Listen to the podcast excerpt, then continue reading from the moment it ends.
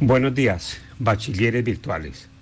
La existencia de la humanidad tiene varias etapas que la definen en el tiempo, el espacio y la cultura. Entre otras, puede citarse el referente de antes y después de Cristo. Ahora podemos decir antes y después de la pandemia.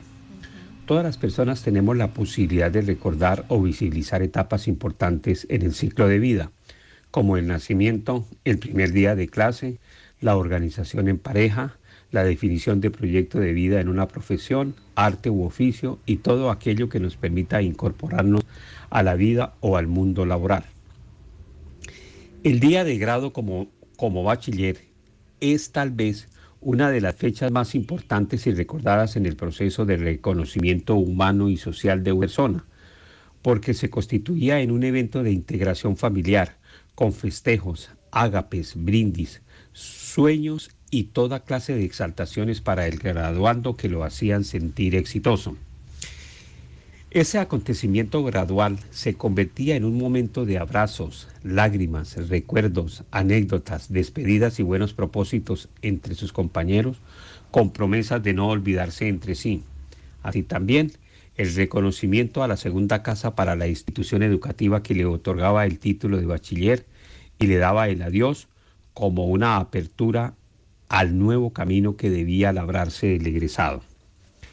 Las actividades del colegio del último año marcaban una especie de hito o sello personal por todo lo ocurrido durante el desarrollo del año cierre del bachillerato, que en algunas oportunidades no daba tiempo para pensar entre si se debía trabajar o estudiar o lo que concretamente se iba a dedicar después de graduarse. Sin embargo, un día, sin pensarlo, llegó la pandemia del coronavirus COVID-19 y todo lo cambió.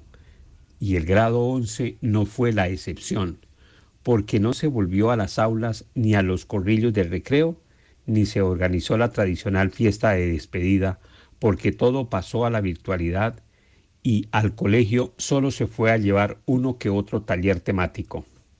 La tradicional ceremonia de grado como bachiller pasó a la virtualidad como un acto protocolario, social frío, desprovisto de elegantes trajes, sin fotógrafos que cataban el mejor momento, sin pomposas fiestas familiares en restaurantes, clubes y salones culturales, tampoco la esperada caminata y mirada alegre seguido del apretón de manos para recibir el anhelado título de bachiller.